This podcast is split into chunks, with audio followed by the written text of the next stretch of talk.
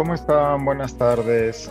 Mi nombre es Diego Salazar, soy curador del Comité de Lectura y hoy nos encontramos en su programa Comité de Miércoles. Eh, tendremos con nosotros al arquitecto y urbanista Aldo Facho Dede, eh, miembro de este, del equipo de Comité de Lectura, ya que es host de el podcast Ciudades que Inspira que si no han escuchado se los recomiendo muchísimo. Pueden acceder a todo el archivo del podcast que ya va por su tercera temporada, si estoy, si mal no recuerdo, o más. Ahora Aldo me corregirá si no.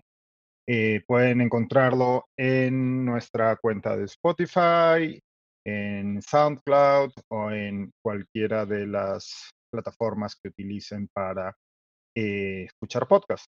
Hoy vamos a conversar sobre un tema que por lo general puede ser árido y del que no solemos hablar en medios de comunicación, pero que ha estado en boca de todos en la discusión pública debido a que el día de ayer la municipalidad de Miraflores decidió cerrar por una supuestamente incumplir una serie de normas el lugar de la memoria el conocido LUM. Que, eh, de lo que vamos a hablar es de regulación, normas municipales y de decisiones que pueden interpretarse como arbitrarias o no de parte de las municipalidades en el Perú. Buenas tardes, Aldo. Muchísimas gracias por estar con nosotros. Hola, Diego. ¿Cómo estás? Un gusto, como siempre, estar con ustedes. Gracias por la invitación. No, por favor, gracias a ti. Eh, corrígeme porque sé que no es, dije tercera, pero seguro que es más. ¿Cuántas temporadas tienes ya? Llevamos ocho. Inspira. Ocho. Llevamos ocho. la, última temporada, sí. La última temporada la preparamos ahí con, con Kenneth y con para, digamos, hubo dos temporadas especialmente diseñadas para la elección de los gobiernos nacionales del año pasado y ahora justo con Kenneth estamos coordinando para ir a arrancar con la, con la novena. Eh, también estábamos pensando enfocarla en estos no en estos temas específicos, digamos, que vamos a hablar ahora, pero creo que en el marco general de todos estos temas, que es eh, la gestión de riesgos y la naturaleza. Se los recomiendo muchísimo a, quienes nos estén mirando, vale mucho la pena. Eh, no hay muchos divulgadores que hagan ese, que, aporten esa mirada y conocimiento sobre pues, el lugar en el que la mayoría de la ciudadanía vive, que son ciudades, ¿no? La mayoría de los habitantes de nuestro país vivimos en ciudades y hay poca reflexión respecto a qué es una ciudad, cómo nos relacionamos con esta ciudad, cuáles son las, cuál es la historia de, las ciudades en nuestro país y bueno, y cuáles son los múltiples problemas que enfrenta eh, que enfrentan nuestras ciudades.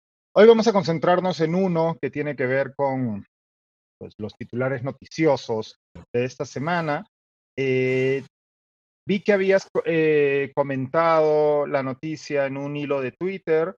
Eh, quería, si quieres, para empezar esta conversación y para aquellas de las personas que no nos hayan, que, no estén siguiendo eh, al dedillo lo ocurrido, si te importaría hacer un resumen desde tu óptica de qué es lo que ha pasado con el, el. Sí, Diego, gracias. Mira, a ver, no me, si bien vamos a comentar el tema en particular, a mí me gustaría no centrarnos en el tema específico del LUM. La idea es ir de lo específico a lo general. A lo general, partir eso de, decir. Partir de este caso para poder hablar de lo general. Tal cual, tal cual. Porque me parece que si nos quedamos en, en, interpretaciones, eh, puede, vamos a perder la riqueza de la discusión de fondo, que al igual que ha pasado, que está pasando, que ha pasado, que está pasando con el fenómeno del niño costero, digamos, si nos quedamos en la imagen de, de la casa derrumbándose tal, nos perdemos el problema de fondo de como hablábamos en off, es el problema de la vivienda. ¿no? En el tema del LUM... Y, como comentábamos antes, sí, era, la idea era partir de este caso en particular para ir a lo general. Eh, no queremos, ya, ya esta mañana Augusto Tausen en su podcast diario comentó el asunto desde una perspectiva de análisis político, es el enfoque que se le está dando en casi todos los medios. Nosotros queremos aportar eh, distintas vías de entrada a la discusión que no son las que se está, que, que no son las habituales en, en, este, en estos temas, ¿no? Pero evidentemente sí tenemos que partir del caso particular para poder entender el fondo de la discusión. Entonces sí, si, te importa, si no te importa. Sí, no, al contrario, por algo, digamos, como tú bien señalando, mostrando mi publicación, eh, y obviamente para publicar un Twitter, un tweet lo, pienso mucho y, le doy muchas vueltas porque un tweet, como tú bien sabes, más que yo seguro, es, es, una, es, una, es una postura sobre un tema. Y esa postura, más cuando uno asume cierto, cierto rol o cierto, digamos, cierto, cierto deber de comunicar, por lo menos en la especialidad que uno tiene, debe estar muy bien meditada. Así que sí, claro, pues, la, la, la, analicé bastante. Recibí desde muy temprano mensajes de diferentes colegas que me, me, mencionaban y muchos, la mayoría, todos realmente escandalizados y muy fastidiados, como sorprendidos y también enojados por lo que había pasado. Y quise tomarme el tiempo de analizar un poco antes, obviamente, de, de, estudiar, porque quería entender qué estaba pasando. Claro, una, una clausura de un museo, de un lugar digamos, de un museo como el lugar de la memoria no es cualquier cosa. O sea, digamos, no podemos comparar la clausura de una discoteca, de un bar, de un casino, de un comercio, ¿me explico? Con la clausura del lugar de la memoria. Hay un tema simbólico, hay un acto simbólico muy, digamos, eh, que debiera haber sido también analizado. Entonces ahí cuando uno escucha declaraciones de, digamos, de los gestores, eh, digamos, de, gestores del distrito y del mismo alcalde, donde menciona que aparentemente no, no fue, digamos, no fue, no hubo como un, un, timing, ¿no? Un timing adecuado, como que no, no se vio que este evento se iba a desarrollar, uno dice, bueno, entonces ahí sí hay un tema quizás que analizar que es, estamos siendo conscientes de las acciones que estamos generando, eh, pero bueno, eso es otra discusión y evidentemente no soy la persona adecuada para ello. Pero sí me, sí me preocupé en entender por qué habían clausurado finalmente el LUM, ¿no es cierto? Y, bueno, fue por la falta, obviamente, fue por la falta de este, de este documento. Te voy a dar el nombre adecuado, que es el Certificado de Inspección Técnica de Seguridad de Edificaciones, el ITSE, que no es un documento nuevo. O sea, este documento está en la, está este, digamos, está este documento que está en el marco, está, está en la ley, digamos, de, de, voy a decir bien el nombre porque justamente me tomó el trabajo en estos, este, que me invitó y, tal, he estado un poco buscando eh, material y buscando el, marco jurídico para también poder hablar con más propiedad. Entonces, en el marco de la ley de, ley de licencia de funcionamiento que tiene a su vez los registros y los formatos. Entonces, ¿qué es el ITSE en concreto? El ITSE, sí, el ITSE es un certificado de inspección técnica de seguridad de edificación que se enmarca en la ley de, de licencia de funcionamiento. Entonces, este certificado lo que hace es valida que los establecimientos que deben requerir una licencia de funcionamiento cumplen con, con los requisitos mínimos en, que exige el Reglamento Nacional de Edificaciones, que es la norma A130, que es el reglamento de seguridad. Así, así de claro. Y algunos requisitos complementarios que puedan plantear, digamos, que se puedan plantear asociados a la seguridad o al evento específico. Claro, es específicamente en materia de seguridad.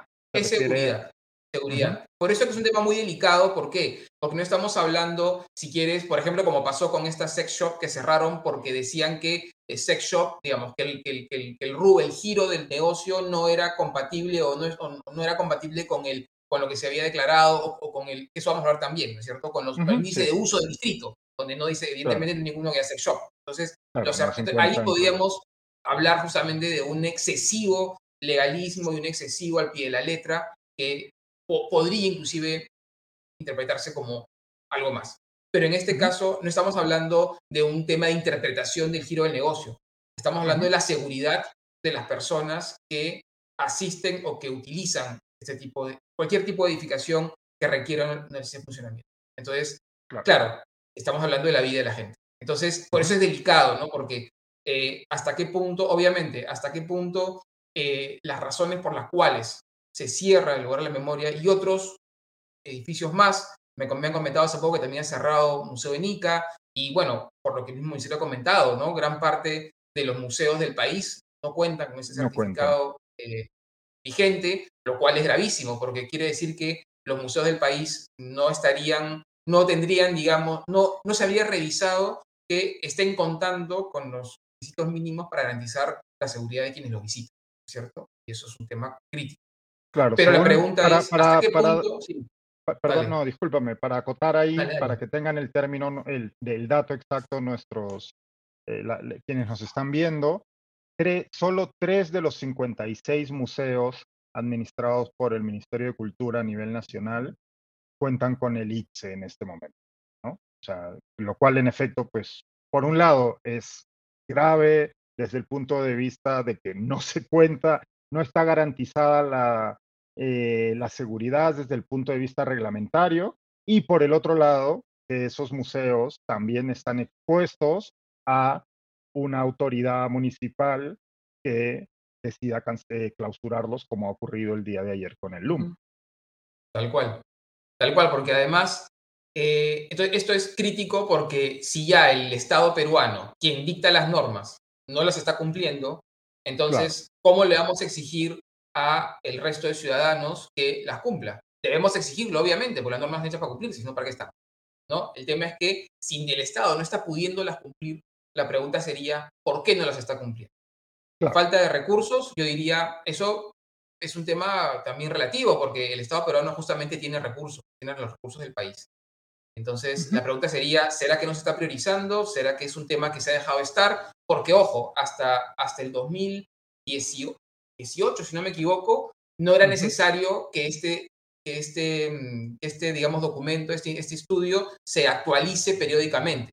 O sea, ahí está, sí, la ley original, la ley original que fue publicada, la ley es del 2000, ahí te digo, y en la fecha, 2017, modifica. En el 2017 se modifica la ley y se exige que, estos, que la licencia sea renovada y que el ITSE también sea renovado.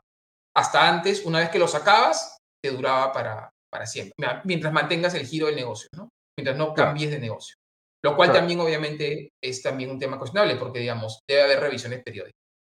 Entonces, acá, ¿no es cierto? Entonces, aquí la pregunta es importante. Ahora, evidentemente, no podemos eh, tomar con ligereza el tema de la seguridad, porque el día que sucede algo, como ha sucedido, ha sucedido mucho, lamentablemente, en nuestro país, en Lima, imagínate en el resto de ciudades del país, ¿no es cierto? Eh, Larcomar, ¿te acuerdas? Cuando el incendio, las estos encadenadas, me acuerdo hasta la, discoteca en, el Jockey Plaza, donde falleció gente de nuestra generación. sí, sí, a inicio gente de nuestra generación. sí, inicio del 2000, parece, ¿no es cierto? Y otros lugares más este, en el Perú. Claro, acá ahí hay fallas de seguridad. Entonces las leyes se, se, hacen y los reglamentos se, hacen para evitar que la gente ponga en riesgo su vida.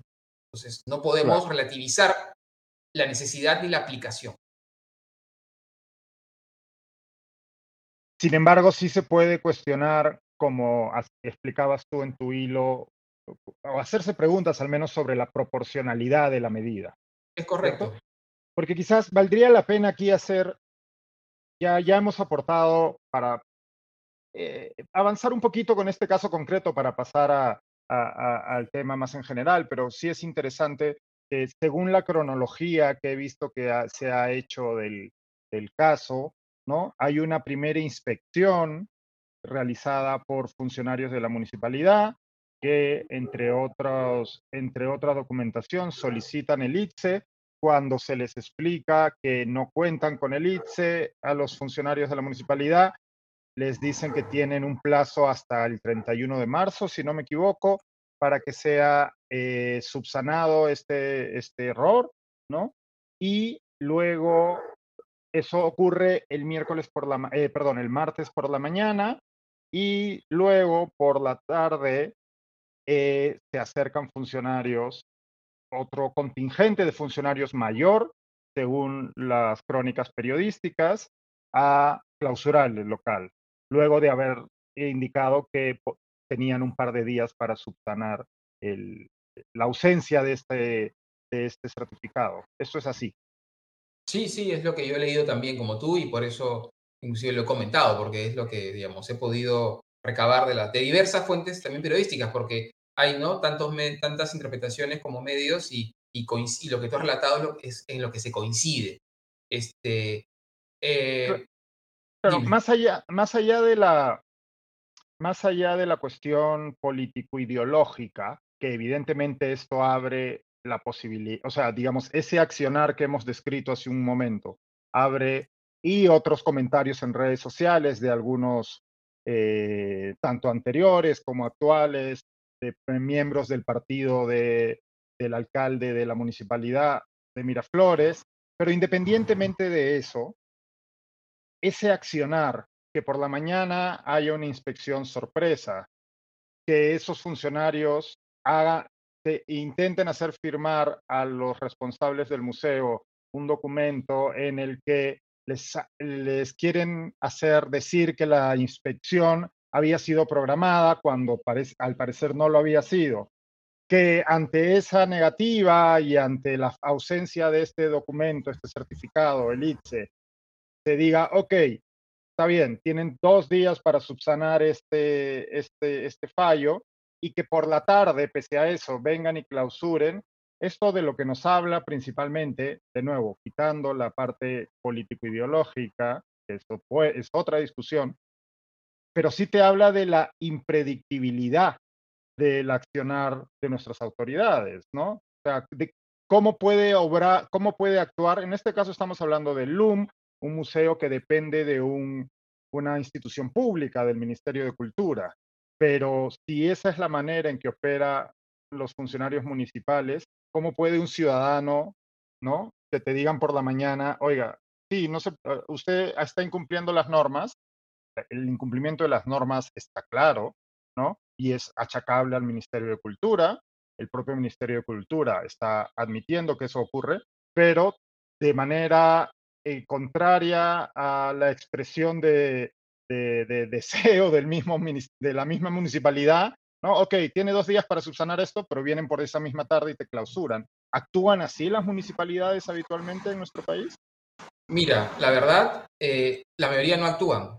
O sea, que ese es otro tema. Y por eso también le decía a Kenneth y también te comentaba antes de, arrancar que, este, digamos, em, aquí eh, digamos, eh, gran, gran parte, digamos, gran, los, los principales responsables de la, de la fiscalización del uso del, del suelo y del, del, uso de las edificaciones y, y, también de las organizaciones y por ende el cumplimiento de las leyes y normas son los gobiernos subnacionales, son los gobiernos locales, distritales y cuando no los hay, provinciales. O sea, el que tiene que velar por la seguridad de sus vecinos es la municipalidad distrital. Su deber es tener, digamos, es fiscalizar el cumplimiento de las normas, hacer obviamente visitas, eh, pedir la documentación, verificar que esté todo en regla, eh, a nivel, pero a nivel, te hablo, todo tipo de usos, no solamente un local comercial, sino también construcciones, edificaciones, servicios. O sea, es, es su deber, es su chamba. Eh, claro, tienen que cumplir obviamente también los protocolos que indiquen el cumplimiento de esa norma. Si, le dan, si, la norma dice, es más, dice la norma, un plazo de hasta tres días o dos días, tiene que ser obviamente, tiene que cumplirse. No pueden, este, te, doy, tres días y, y, en la tarde voy y te clausuro. Salvo que, salvo que haya encontrado el funcionario algo excesivamente grave, me explico, que directamente ponga en riesgo la vida de todos, como por ejemplo una fuga de gas, no sé, algo escandaloso, que, entiendo que no ha sido el caso. Claro. Que parece que no es el caso aquí, ¿no? Parece que no es el caso, porque además también hay que también entender que el LUM tiene, por la, su concentración de edificio, tiene, perdón, ahí pasó una moto, tiene, tiene, digamos, como dos volúmenes que operan bastante independientes, ¿no? Tienes el museo que entras, digamos, de la plaza y, te desarrolla hacia arriba y luego puedes salir, bueno, o entrar según como lo veas, ¿no? por la parte alta ya para caminar, etc. Y luego tienes todo el, auditorio y estos usos complementarios que están abajo. O sea, eventualmente se podría decir, bueno, el auditorio no cumple con las normas porque X, Y, Z no tiene, ¿no? Se clausura, pero el museo se clausura también. Entonces, hay también un poco eh, la, digamos, eh, hasta qué punto ameritaba clausurar todo el edificio si, si era tan grave que no sabemos lo que se encontró, si no meritaba clausurar el, la sección o el espacio donde esta, donde esta gravedad ponía en riesgo la vida de las personas, no lo sabemos. Lo sabremos cuando Miraflores finalmente publique o haga público el informe. Claro. ¿Qué, ¿Qué sabemos del informe hasta el momento? Yo nada. No, no, o sea, no sabemos cuáles son los motivos concretos por los que se, se clausuró la falta de este documento, ¿no? La falta de Única este, y este, exclusivamente esto y, y ha salido una publicación, en, ha salido en el comercio en gestión, casi, casi, casi el mismo, la misma, digamos, entrevista y se han publicado algunas imágenes donde se muestra, pues, el, el, digamos, la manguera con unas cosas adelante, algo de basura, pero claro, digamos, o sea, son imágenes que quieren mostrar una falta aparente de cuidado, pero también, si son tres cosas, las mueves. O sea, por eso yo decía en, el libro que publiqué, es muy importante, eh, hay dos cosas que son fundamentales. Primero, y esto no solamente aplica a, este caso en específico, aplica a toda la gestión de las ciudades en general. tenemos en el Perú, tenemos un enorme exceso de normas. O sea, somos especialistas en crear leyes, en crear leyes, normas, reglamentos, estamos llenos. Es más, nos es muy difícil a los arquitectos y urbanistas cuando queremos actuar en la ciudad, nos es muy difícil a veces actuar porque tenemos que hacer o sea, arqueología jurídica.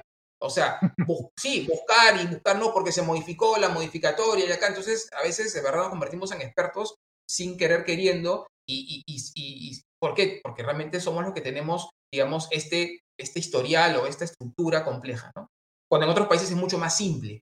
O sea, yo, por ejemplo, que sabes que también trabajo, en, eh, también tengo experiencia en Argentina, eh, el, código, si tú ves, mira, justo tengo abierto el índice de usos, el índice de usos para actividades urbanas de Miraflores tiene 64 eh, páginas. En la Ciudad de La Plata es una sola grande, es una uno.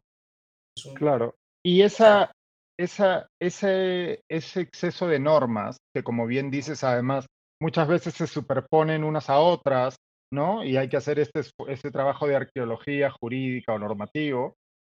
Eh, lo que hace, porque además, claro, habla, ese, tenemos por un lado ese problema, ¿no? Tenemos por un lado que hay un exceso normativo cada vez que se percibe que existe un problema, se crea una norma para ah, solucionar ese problema sin verificar si hay eh, problemas colaterales a ese que ya están, eh, que ya están este, previstos en otras normas.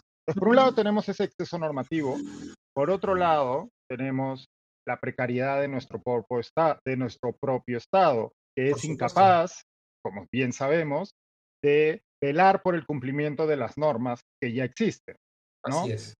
Entonces, si tú juntas estas dos cosas, lo que lo, eh, a lo que expones a la ciudadanía e, y como en este caso a las propias instituciones públicas es a una arbitrariedad, puede dar pie a una tremenda arbitrariedad por parte de las autoridades, porque si hay un sinfín de normas y esas normas no se cumplen todas o no se vela por el cumplimiento de todas y por ende nos acostumbramos de cierta manera a navegar ese, ¿no? ese, ese caudal de incertidumbre normativa, pues una autoridad puede aparecer un día y decir, no, usted no está cumpliendo la norma. No, pero no la cumple nadie. No, me da igual, usted no la cumple. Me da igual, tal cual. Pero más, más aún a veces también sucede. Usted no cumple la norma, pero ¿cuál? Si yo no, es que usted no, es que no vio la última modificatoria en la adenda, en el otro documento. Entonces, claro, oye, pero espérate, o sea, ¿no? A veces, a veces pareciera que, a veces, bueno, cuando realmente, a ver, hay una frase, no me acuerdo, es, me parece que es de, Juan Domingo Perón, que es, es para, para mis enemigos la ley.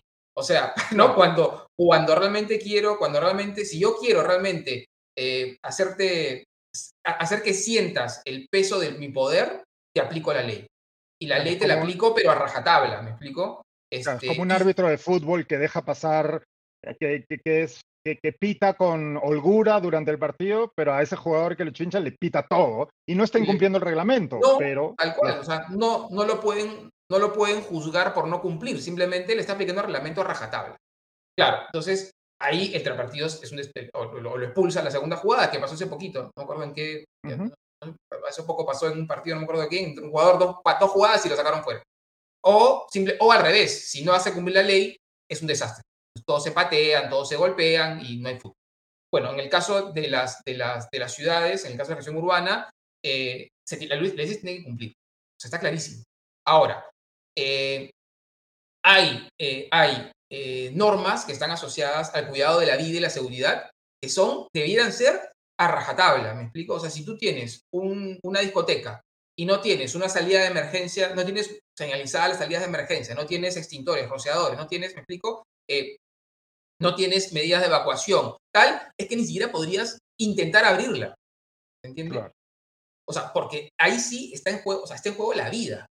Si tienes, tienes una, una, no sé, un, un hospital, lo mismo. O sea, hay cosas que son esenciales. Ahora, si tienes un, un museo y te faltó ponerle la etiqueta, te, no sé, porque la norma cambió y no le pusiste un cartel. Bueno, está bien, oye, te notifico, te notifico, tienes X días para subsanarlo, resuélvelo y ya está. O sea, a ver, nadie va a morirse porque, porque el cartel es verde y no, no sé, me explico, algo muy chiquito. Claro. claro Pero claro, el tema es, cómo, hay otro tema también de fondo, es cómo, o sea, nuestros funcionarios, nuestros, nuestros funcionarios públicos, ¿no es cierto? Tienen realmente la, la autonomía, tienen, se sienten respaldados por, por, el, por, el, por, por el Estado para poder hacer uso del criterio, del sentido común. O sea, si un funcionario público te dice, está bien, Diego, mira, coloca el cartel que te falta y tal, y mira, me, pasas una, me, avisas, yo vengo de nuevo, reviso y, sigue operando. Y llega a pasar algo, no sé, se cae una persona, se tropieza. ¿Me explico? Y, luego, ah, es que no estaba el cartel. ¿Quién es responsable? El funcionario público que te dejó seguir operando sin que el cartel estuviera puesto. ¿No es cierto? Claro. Te digo. Entonces, ¿quién carga? Entonces, ahí también hay un tema delicado, porque ¿quién asume la responsabilidad? O sea, ¿hasta qué punto lo que le, lo que le faltaba o lo que le falta al LUM, por, digamos, que va a salir en este estudio que se tiene que hacer, que no se ha hecho, ha puesto en riesgo la vida de las personas durante los últimos cinco años? Claro. No lo sabemos. Claro, no, no lo sabes. ¿Cuánto, ¿Cuánto tarda en un perito, no sé quién, quién es la autoridad o, la persona o el organismo que emite el ITE? ¿Cuánto tarda ese, en, hacerse ese estudio y emitirse? El, propio municipio. O sea, tiene que la institución, digamos, la, institución pública-privada tiene que presentar este, un legajo con planos, con memorias, tal, que lo elaboran pues especialistas obviamente en temas de seguridad, y eso se presenta, se revisa, se observa si fuera el caso y listo, se aprueba. Claro. Y eso implica una inspección. Eh, Obviamente. Implica una inspección visual. Me imagino que sí, la verdad. O sea, no es mi especialidad el tema de seguridad, de seguridad este, eh, higiene. No es mi especialidad. Pero es, digamos, por sentido común, amerita una verificación de lo que dicen los planos, ¿no? Para, para constatar que lo que se dice este, cumpla con las normas, que las normas digamos, este, básicas son señalética, eh, los matafuegos, según la dimensión o la complejidad te piden red de agua contra incendios, te piden rociadores, bueno, va a depender del tipo, del tipo de edificación. Pero repito, la norma, la norma cambió en el 2017, con lo cual debería haberse hecho entonces, ¿no? Entiendo. La, por supuesto, es que justamente, eso te iba a decir, son cinco años. O sea, eh, el, alcalde actual, ah, como otros, como muchos otros alcaldes, han salido pues a, han salido a, relucir, digamos, este, su, actuación. Eh, vamos a hablar también ahora que hablar contigo de lo que pasó con Juan Urigancho, que también es muy importante, eh, a relucir, digamos, su, gestión haciendo, digamos, lo que otros no han hecho. Está muy bien, pero han pasado cinco años, han pasado dos alcaldes. Entonces, entre ellos, el exalcalde de Lima, el doctor Muñoz. Entonces, y, el, y, el, señor Molina, ¿no? Entonces, hay o sea, hay mucha responsabilidad también. Estamos hablando de Miraflores, que es el distrito, el segundo más rico, digamos, de, diría bueno, más rico si hablamos de, de, densidad, de varios factores, no, no, no, no solamente recursos, claro. de, riqueza, digamos, global del país, ¿no? Después de San Isidro. Entonces, si en Miraflores han pasado cinco años y, el LUM, que está ahí nomás, no le han hecho, no, no le han hecho una inspección mínima o le han pedido los papeles, que podemos pedir pues en, otras ciudades del Perú, no sé, pues Quito, Loreto, eh, la que quieras, Piura, Chiclayo, no sé, Arequipa. Claro. Nos, decías que eh, acerca de lo ocurrido en San Juan del Urigancho. Sí, claro, también, que también lo, que también lo tuiteé y lo, y lo, y lo, digamos, lo, lo, difundí mucho, y algunos decían, no, bueno, es que sí, eh, esta es que ha salido en todas partes, digo, pero está bien que salga en todas partes. O sea, eh, gran parte de los problemas que tenemos, y lo del LUM, no quiero ni minimizar, o sea, no quiero minimizarlo porque no sé qué es lo que han observado, ¿se entiende? Vamos, espero podamos saberlo, tenemos el derecho de saberlo para entender realmente hasta qué punto la, la, acción corresponde obviamente al peligro que, se ha buscado mitigar.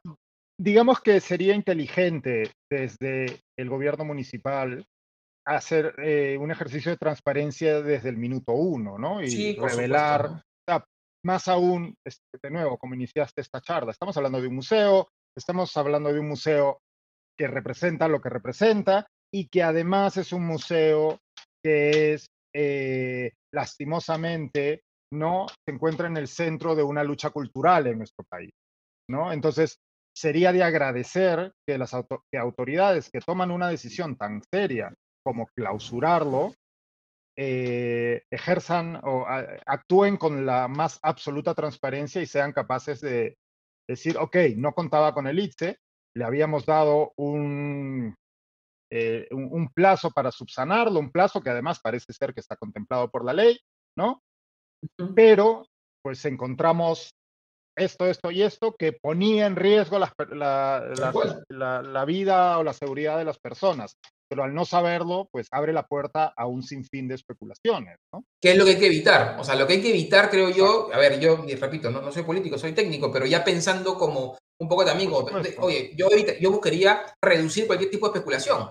O sea, a ver, espérense, ¿no? Acá ha pasado esto, esto ha pasado, hemos actuado acorde a la ley y preservando la vida de las personas. Listo. Si alguien tiene otra opinión, perfecto, pero la ley me respalda y me, no me respalda, me exige.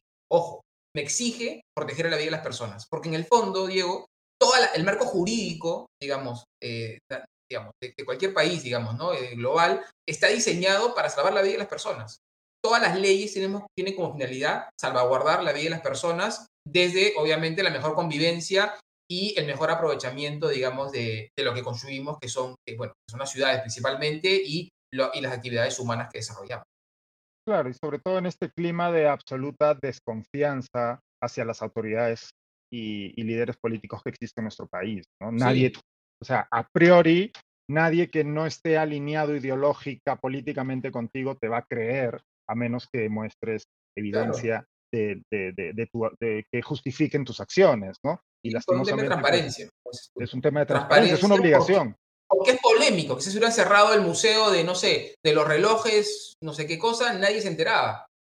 Pero justo, justo el LUM y el día que, ¿no es cierto?, transparente, ¿no? Que, que, se iba a generar este evento, justamente en el informe, o sea, el timing fue pero explosivo, ¿no? O sea, si lo hacían un día después, por ahí no, bueno, alguien hubiera dicho, bueno, como consecuencia, bueno, pero ya había pasado el evento.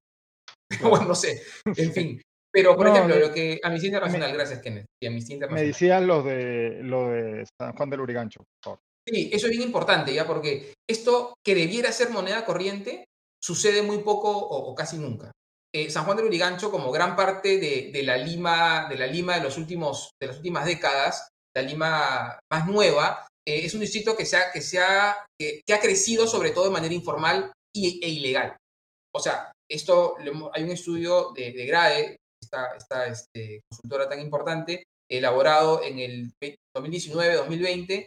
Eh, es, es, un estudio muy importante que recomiendo a quienes les interese revisarlo. Está publicado en la web, pone GRADE, ¿no es cierto? Eh, informalidad Perú y, y, aparece el documento de libre descarga, donde hace un estudio de diferentes ciudades del Perú para medir cuán, cuánto, de, la, cuánto de, la nueva, de la nueva área urbana era formal y era informal. Y, y lo que ellos encuentran es que el 93% del nuevo suelo urbano del Perú del siglo XXI era informal o ilegal. ¿Te puedo, 93%, ¿eh? Sí. Te puedo hacer una pregunta para que no se nos escape eh, este dato. Ah, ¿Qué significa informal en este contexto específico? Sí, gracias por preguntarme porque es importante diferenciar informal o ilegal. Informal es que cumple con, o sea, que podría ser formal, o sea, que cumple con ciertas, con, con, ciertas formas, con ciertos parámetros de lo formal, pero que no ha seguido todo el procedimiento. O sea, eh, una habilitación urbana formal tiene que presentar un proyecto de habilitación urbana, tiene que poner pistas, veredas, agua, desagüe, parque, el terreno para el colegio, cumplir tal, pedir la conformidad de obra, ¿no es cierto? Y recién puede tal.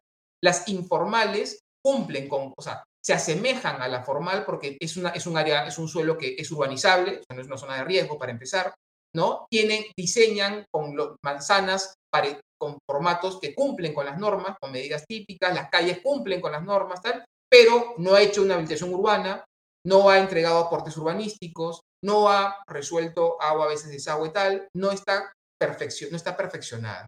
¿Y qué pasa? La informalidad le carga al, al gobierno, al, al, Estado, la, eh, el, hacer las cosas bien.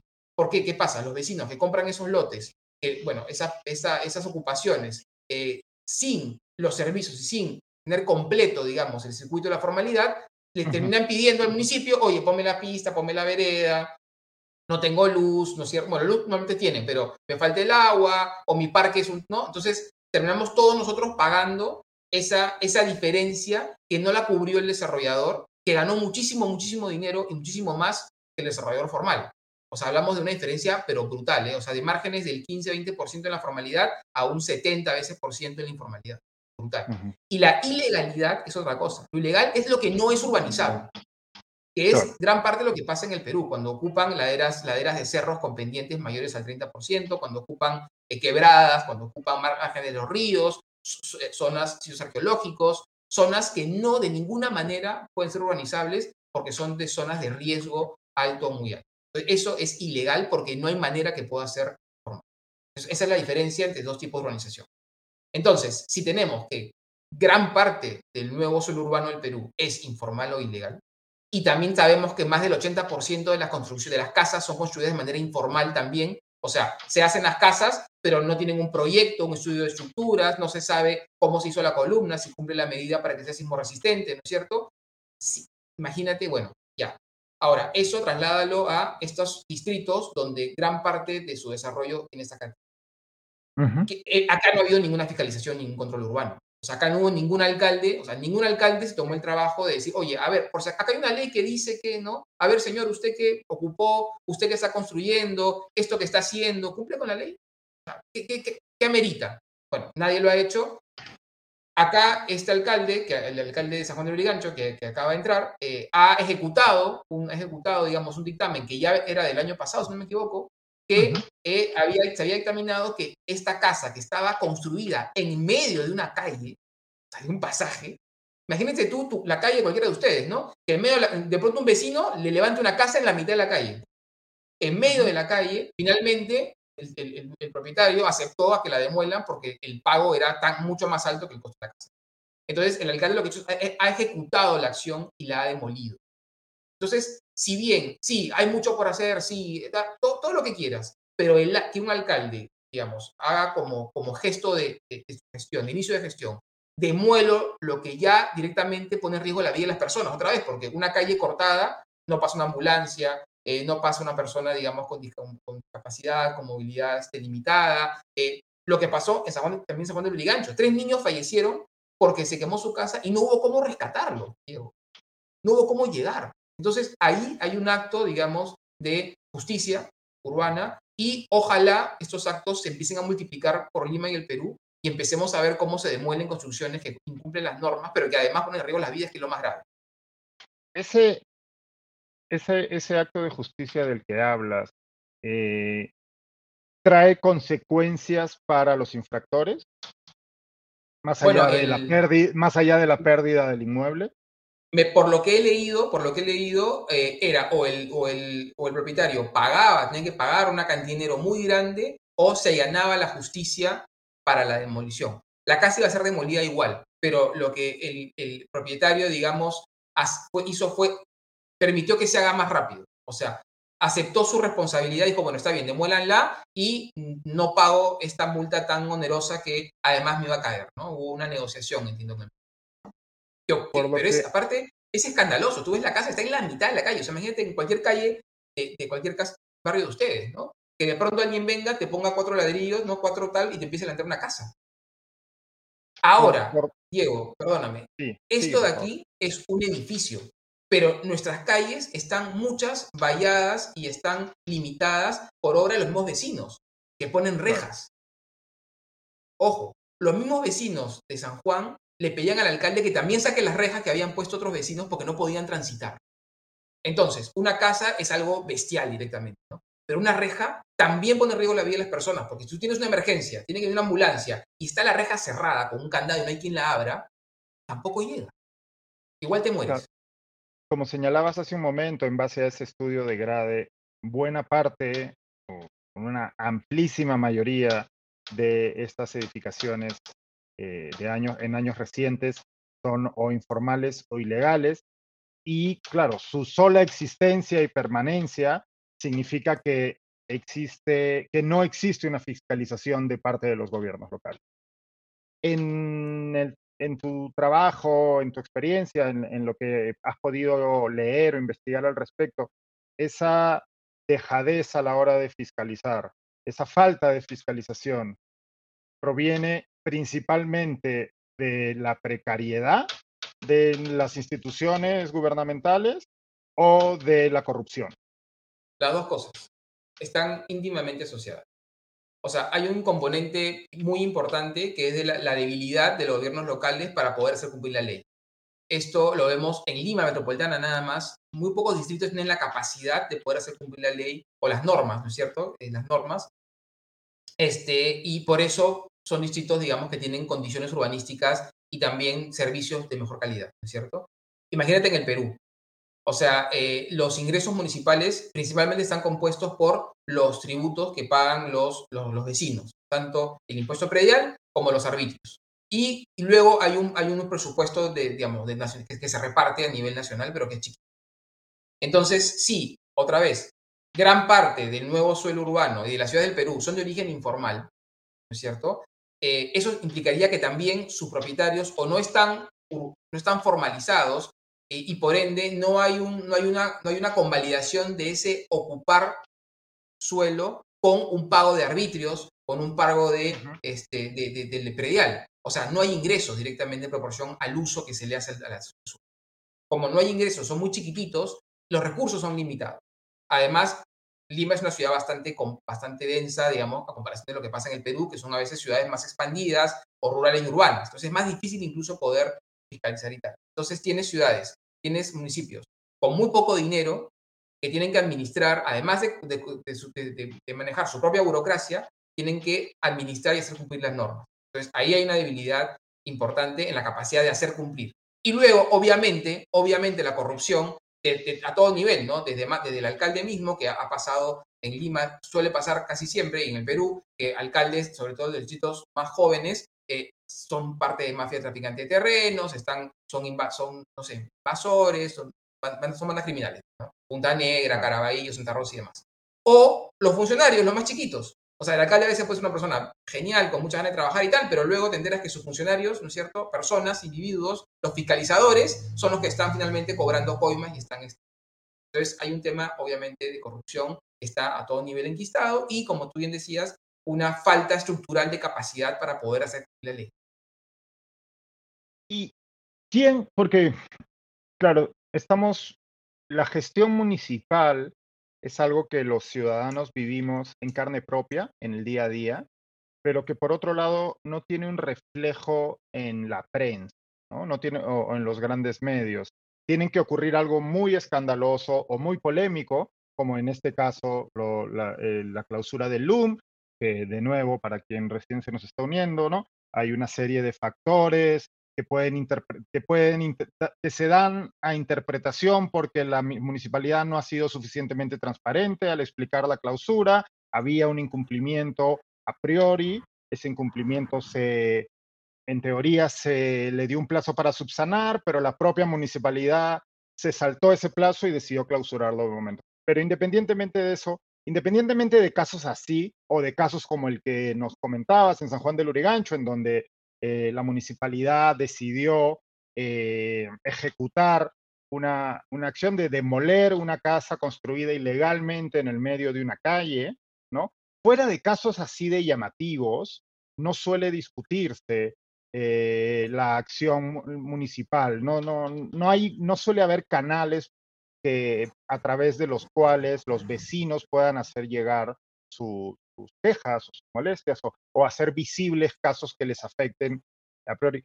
¿Quién fiscaliza a las autoridades municipales? Los vecinos. Es así, los vecinos. Y la prensa reacciona ante los vecinos. Mira, quizás, Diego, porque al ser urbanista y estar especializado y dedicado a las ciudades, claro. Eh, me, interesa mucho este tipo de noticias. Y yo al revés, yo sí, yo sí oigo muy, muy a menudo eh, en, la, en la prensa, quizás no tanto en la prensa escrita, pero sí en la prensa, digamos, en, los matutinos, en los diarios de mañana. Eh, de forma recurrente ves denuncias, ves a los periodistas yendo eh, a los barrios, viendo, por ejemplo, eso, desde que, me acuerdo algo muy parecido a lo de esta casa, ¿no? O sea, algo parecido, no sé si era San Juan, de, San Juan del Origancho, ¿no? Había un vecino, había simplemente cerrado, había, había este, cerrado un pasaje que permitía que toda una zona pueda, pueda salir, evacuar hacia una vía principal. La vía le había puesto muro y estaba construyendo. Y la gente estaba indignada y estaba reclamando. Otro caso parecido, unos vecinos habían simplemente corrido su límite de propiedad y estaban invadiendo el, área, el área libre de la calle y estaban construyendo. Esto no solamente pasa, ojo, en, San Juan de Lurigancho, en Villa María, pasa en Surco. ¿eh? Santiago de Surco, hay unas zonas de Surco, de zonas más bien de, pasajes, ¿no? De, no, no de si quieres la calle de asfalto y la vereda, sino zonas más peatonales vehiculares, donde yo he visto cómo vecinos han avanzado y han ocupado parte de, la, de, la, de este pasaje, aludiendo a que, bueno, ya está, es todo parecido. Entonces, hay una actitud de, algunas de, las, de las personas, en general, a, veces algunas personas, de querer avanzar un poco más, sacarle un poquito más de provecho a eso que pareciera que no tiene mucho uso. También hay muchos casos que yo veo denuncias de escaleras, que claro, hacen la casa, que hacen la ampliación, como bajaron, hacen la escalera y cae a la calle, ¿cierto? también es típica. Entonces, la labor del, del, municipio es fiscalizar y decir, no, señor, esto no, lo, lo demuele usted. Pero claro, ¿cómo se entera el municipio? El municipio no, no puede tener fiscalizadores caminando toda la ciudad porque es imposible. El vecino, el vecino es quien debe denunciar, denunciar y decir, acá está pasando esto, vengan a fiscalizar y a demoler. Entonces, es una labor de, de conjunto. El vecino es el que denuncia y, la, y, la, y, la, y el municipio acciona, haciendo cumplir la ley poniendo por delante la vida y seguridad de las personas. Los espacios públicos viales, calles, están diseñadas no para que se vean bonitas. Eso además aporta valor y otras cosas más. Pero su valor, su función principal, ¿cuál es? Seguridad. Que la gente pueda salir, evacuar, caminar, acceder, moverse. Entonces, si yo construyo una casa, pongo una escalera, pongo una cochera, pasa mucho, en ser, ¿no? Estoy impidiendo que alguien transite y si, obviamente, llega a pasar una emergencia, soy el primer responsable de esa esa En base a, tu experiencia y a, la información que, puedes recibir, ¿tú caracterizarías la acción de los municipios en nuestro país más como arbitraria o como inacción? Mira, yo creo que en, el, grueso, en el país en general, hay una inacción permanente, o sea, hay una debilidad hay una debilidad de, la, gestión, de las gestiones municipales, de poder realmente fiscalizar, hacer cumplir la ley y hacerla cumplir, porque yo puedo ir con toda la intención de hacer cumplir la ley, pero si se me paran adelante 20, 30 personas, me explico, eh, y me dicen, usted acá no pasa, no vas a pasar. También ha pasado, ¿eh? También ha pasado. Cuando han querido ir, por ejemplo, a, desalojar familias o personas que han tomado zonas que no son urbanizables, zonas inclusive arqueológicas, Morro Solar, el, el Mocorruina, las lomas de Lima, ha sido acciones violentas. O sea, hay que también tener, no solamente, ah, señor, usted le pongo su multa, no. Lo del LUM ha sido totalmente civilizado en el fondo. El LUM ha dicho, bueno, me allano y luego hago mi declaración y hago mi tal. Acá hablamos de acciones violentas donde tienes que entrar con policía, tienes que entrar, ¿no? ¿Por qué? Porque evidentemente ya la gente está preparada porque saben que están en falta. Entonces, a veces no es solamente voluntad, es también cómo puedo ejecutar ese, ese deber, ese la ley. Y por otro lado, Diego, perdón, eh, para seguir lo que tú decías, hay también en algunos sitios muy, muy poquitos en el Perú, te diría Lima Centro, muy poquitos, un exceso de burocracia, un exceso de al pie de la letra, lo del sex shop, ¿no es cierto? O sea, yo he visto casos, por ejemplo, que ¿Cuál es tu giro de negocio? No, soy un, soy un coach, es coaching. Ah, no, es que no está en el índice de usos coaching. No, no puedo. No, no, puedo darte la licencia. ¿no? No, no, sé si toda la gente que nos está viendo habrá, habrá, se habrá, habrá leído o visto la, la noticia sobre este, este caso de, de, la clausura de un sex shop. ¿Te importaría comentarlo un poco para poder analizarlo? Sí, lo comento brevemente porque es un caso frecuente en otros rubros. O sea, eh, igual, se ven noticias que en Miraflores se había, se había clausurado, se le había retirado la licencia de funcionamiento a una, a una tienda que vendía artículos sexuales, este, sex shop, digamos, para decirlo en bonito. Este, y aludiendo que el giro del negocio no era compatible con, digamos, el uso por el cual se le había dado el, permiso. ¿Cierto? Es como que tú me digas, no, Diego, tú tienes licencia para hacer consultorías, no sé, en, en, en, ciencias políticas y ahora estás haciendo periodismo. Entonces, como periodismo no es lo mismo, te te bajo la cortina. Aldo, pero a ver, están relacionadas, o sea, es un servicio profesional, el espacio es el mismo, la condición es la misma, luz, me explico, o sea, no, no hay nada que cambie la condición, digamos, ni, ni que me ponga riesgo a mí, ni a mi cliente, ni que ponga en riesgo, ni, que, ni que ponga en riesgo el cumplimiento de las normas ni la tal. Simplemente que mi giro de negocio no es exactamente, sino tiene esta variante. No, pero como no dice tal, debajo la cortina. Entonces, eso sí es no existe, no existe el rubro de. Porque además, obviamente, sex shop no existe en el índice de usos de actividades urbanas, como tampoco existe coach, ¿no es cierto? Como tampoco existe, no sé, otro, otros giros de negocios nuevos que han salido, ¿no es cierto? Estas, este, no sé, pilates, no sé, ¿no? Y los funcionarios adaptan porque pues no vas a estar reescribiendo el código. es totalmente interpretativo. Es más, yo me acuerdo con un gran amigo, un abogado, Ramón Chejade, gran amigo, este, y además uno de los grandes especialistas en derecho urbanístico del Perú, eh, especialmente de Lima, Ramón me decía, es que Aldo, es que lo que debería ser índice de usos es decir lo que no se puede hacer, no lo que se puede, porque el índice de uso está redactado para decir lo que se puede. Entonces tú tienes 64 páginas de todo lo que, donde hay 64, hay no sé cuántos cientos de, de actividades, te dice sí, no, sí, no. No, debería ser muy simple, que no se puede. No se puede nada que ponga en riesgo la vida de las personas. Por ende, en zonas urbanas, obviamente, ¿no? No puedes poner, pues, no puedes tener una fábrica de explosivos, ¿cierto? Hay cosas que... Entonces, claro, después, si es sex shop, si es tienda de accesorios eh, de salud, si es de maquillaje, da, igual. O sea, en el fondo lo que, lo que se califica es la escala del comercio. La escala del comercio y el giro del comercio y su venda de insumos, no hay ningún problema. Pero bueno. Y, aquí, digamos, eh, según los reportes periodísticos que veía, Parece que aquí se hay una perversión en el, en, el, uso de esta fiscalización por parte de un vecino, porque entiendo que ha sido un vecino el que se quejó, ¿no? Y, que la municipalidad, que pues al parecer, por, por, quién es el alcalde y, y, cierta ideología más conservadora, ha aprovechado para, para hacer un uso un poco arbitrario, ¿no? De la, de la normativa. Sí, pero digamos, yo he visto casos parecidos con alcaldes, digamos, que están tildados de progresistas. O sea, en el fondo, a veces ni siquiera el alcalde se entera. O sea, se entera por la O sea, ¿por qué? Porque, un ¿qué pasa? El, municipio se debe al vecino. O sea, porque es su votante y es el que paga, y es el residente, el que paga árbitro. Ni siquiera se debe al comerciante. ¿eh? El comerciante, que es el que deja más plata que todos, o sea, San Isidro, el 80% de los, de los recursos de San Isidro vienen del sector financiero y empresarial. O sea, si se fueran, si se fuera el Centro Financiero Empresarial de San Isidro, los recursos de San Isidro serían equivalentes al INSE. Claro, pero por tener una tienda en Miraflores uno no vota. Claro, o sea, en Miraflores la proporción no es 80-20, es creo que, no sé, 50, 40, 60, pero igual es muy grande el, impacto de lo comercial. Entonces, pero el que tiene la tienda no vota, pero paga.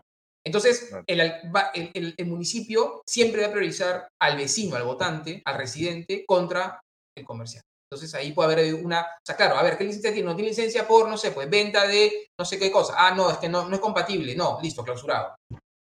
Pero a ver, no, es que usted venta sexo, no está, su licencia es por otra cosa. O sea, está, si quieres, no está incumpliendo. O sea, no está haciendo, o sea, no está, no es, digamos, no está incumpliendo su, su labor la, clausura no es, no, no es cuestionable, si quieres, estrictamente jurídicamente hablando, ¿me explico? Pero claro, tú dices, oye, espérate, pero entonces, si no estás en la lista, no puedes, no puedes trabajar. Claro, si hay una arbitrariedad en el uso de la normativa. Claro, o sea, hay una falta de capacidad interpretativa. O sea, ¿Y qué, ¿Y qué puede hacer uno ante ese tipo de abuso de poder? Mira, lo que hace uno, lamentablemente te digo, lo que hace uno es tiene que es entrar a un, a un, entrar a un, a un, a un digamos, este, a un sistema de, de, sustentar, explicar, decir que el uso de, que la venta de productos de sex shop es equivalente, porque, es gastar dinero, me explico, y tiempo en armar un argumento, en, armar, tu, ¿no? en sustentar, digamos, tu, caso, presentarlo al municipio y que los funcionarios lo, lo lean, lo interpreten y digan, y sí, estamos de acuerdo. Digamos que se podría interpretar de esta manera. Si es que, si es que, ¿no? Porque además en Miraflores hay muchos sex shops.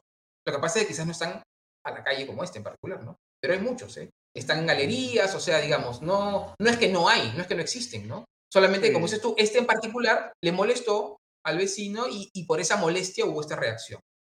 Claro, y bueno, de, manera similar a lo que decíamos hace un momento, ¿no? En, hay la amplísima mayoría de museos del MINCUL no cumplen con él, no tienen el ICE, y, pero se clausuró al, se clausuró al LUM y eso abre la ventana y por la falta de transparencia de parte de la municipalidad, eso abre la, la, puerta a las especulaciones, ¿no? Por supuesto. Aldo, para terminar, eh, no, no, no, estoy seguro si es tu especialidad, pero nos dejaba una pregunta una persona que nos está mirando, eh, se llama Daniel Peñaflor, y decía, sería bacán tomar el tema de los planes de desarrollo urbano. El plan, al plan no le dan bola. Luego cuando vienen los huaicos o la pérdida de suelo agrícola, nos acordamos del plan, de este.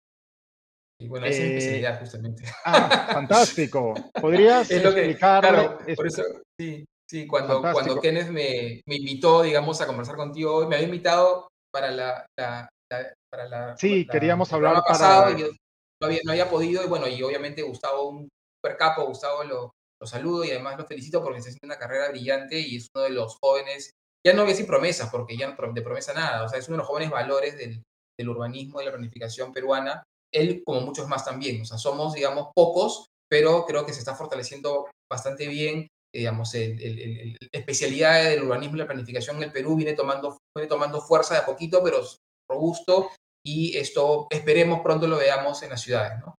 Sí, mira. ¿qué es, el, ¿qué, es un, ¿Qué es el plan? ¿Qué es un plan? Sí, mira, yo te comento. El Lima, o sea, eh, existen diferentes instrumentos de planificación en el Perú. Lo voy a resumir para no, yo sé que estamos ya tarde. Sí, por favor. En el caso de Lima Metropolitana, como Lima es una, es una metrópoli, o sea, en el Perú eh, muy pocas ciudades son metrópolis, son ciudades que por cuya magnitud, ¿no es cierto?, ya, nos, ya digamos, dejan de ser una ciudad convencional y pasan a ser una ciudad mucho más grande y compleja. Entonces, las ciudades como Lima, que son metrópolis, tienen que hacer un plan metropolitano de desarrollo urbano, que es como un plan marco, es una visión general eh, con la cual ordenan, o sea, dicen cómo la ciudad debiera crecer, cómo debiera organizarse como ciudad, como sistema urbano general, y luego, en el marco de ese plan general, se hacen planes de desarrollo urbano, que es lo que dice este, Daniel, ¿no? Planes de desarrollo urbano, en, el caso de Lima se han determinado cinco áreas interdigitales que son, para no hacer 43 planes, se han organizado en cinco, y estas cinco áreas que, que, conmemoran distritos deben armar planes de desarrollo urbano en el marco del plan metropolitano, donde sí ya hay instrumentos más precisos como es zonificación, altura, uso de sonido.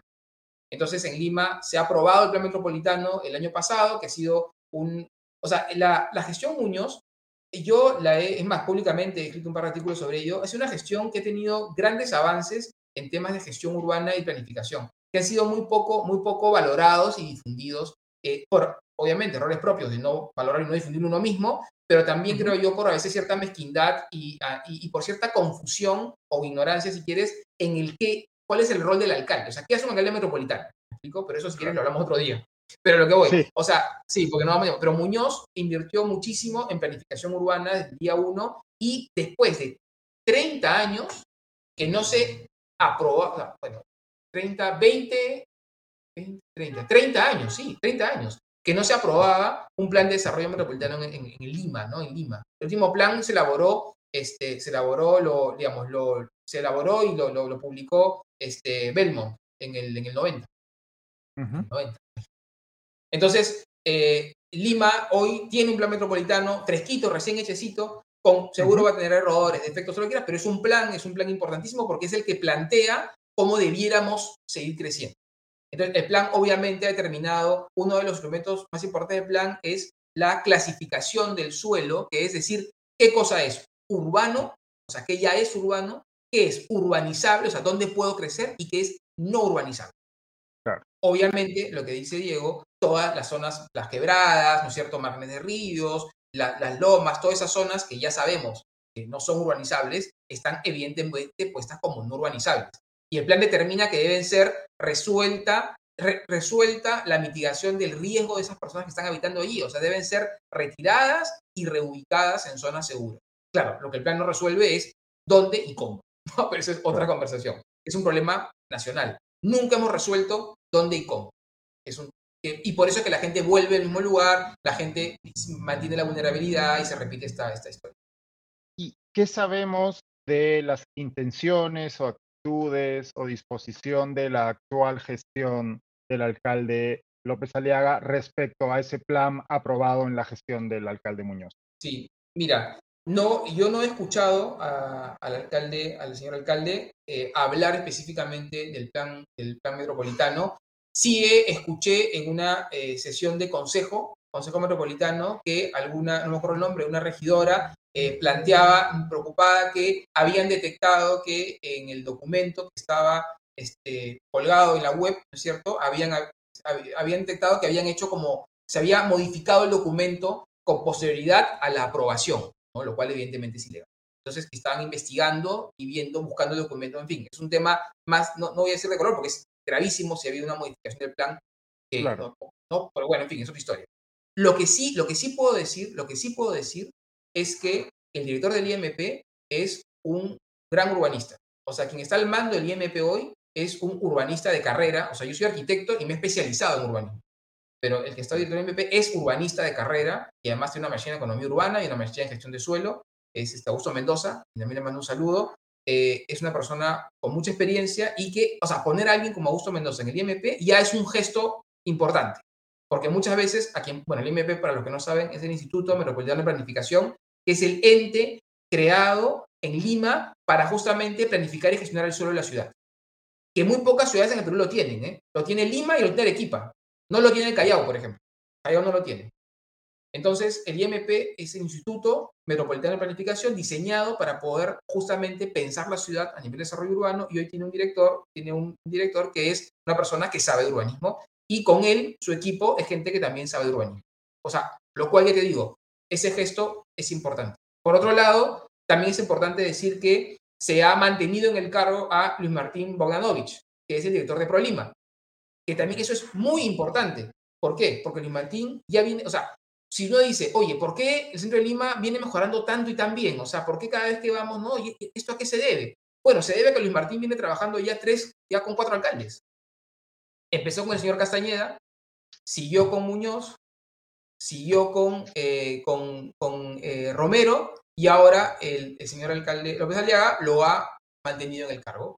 Entonces, claro, tienes a una persona que ha sido, su trabajo ha sido valorado y viene trabajando ya ocho años, ¿no es cierto? Es más, hay un par de, tengo un par de entrevistas en los, dos entrevistas en los podcasts en dos diferentes temporadas, si les interesa, lo pueden escuchar, donde hablamos específicamente de la gestión histórica de Lima y ahí vemos cómo, claro, ¿cuál es la clave? Sostenibilidad en las políticas públicas, o sea, que las personas que están a cargo y que están, quieren hacer las cosas bien, se mantengan en su cargo y puedan hacer las cosas bien. Algo que está un poco, poco habitual en nuestra política. Sí, o sea, no es ciencia oculta.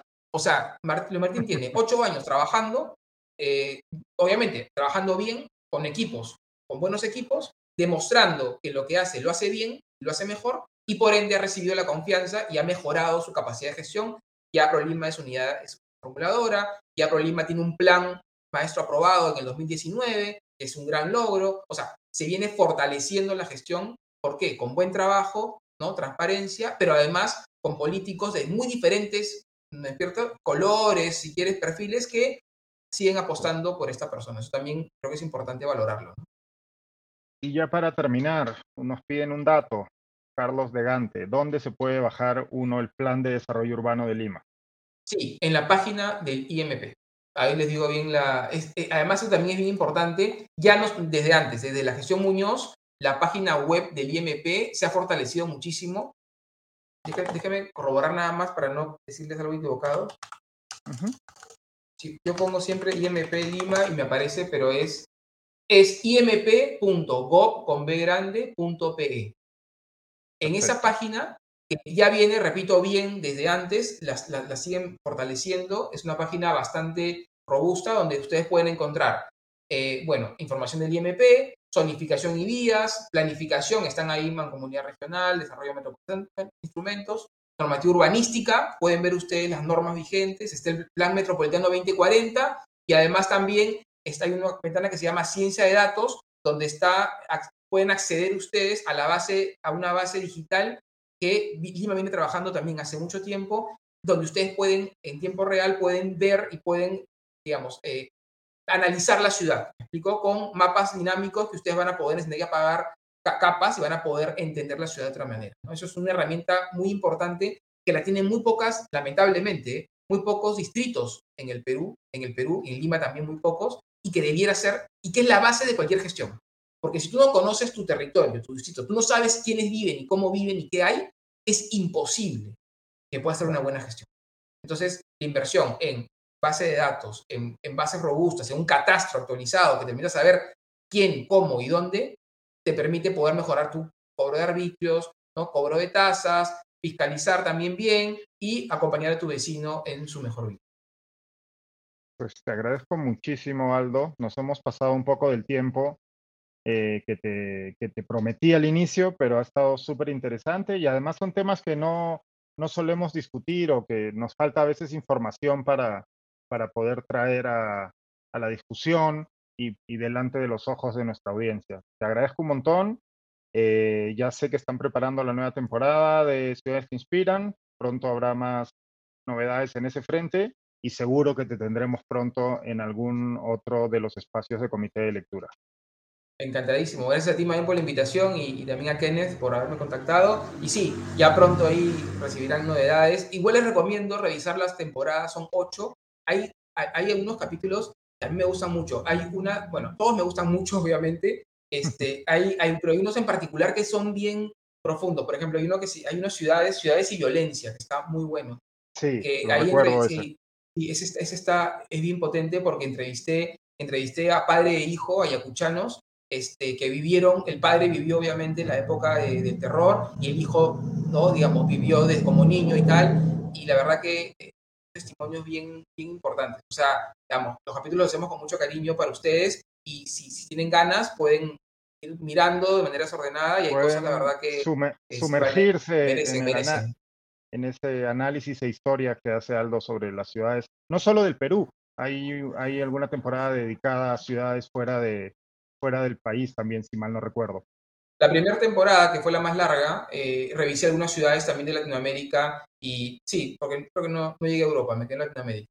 Y después ya decidimos, con, decidimos ya con el equipo de, del comité de lectura, decidimos hacerlas más cortas, porque son como 15 capítulos, hacerlas más cortas y más, y más como eh, precisas para que sean más temáticas, ¿no? Y por eso empezamos ya, de ahí pues ciudades y artes también es muy bonita ahí, bueno, en fin, no, no lo voy a...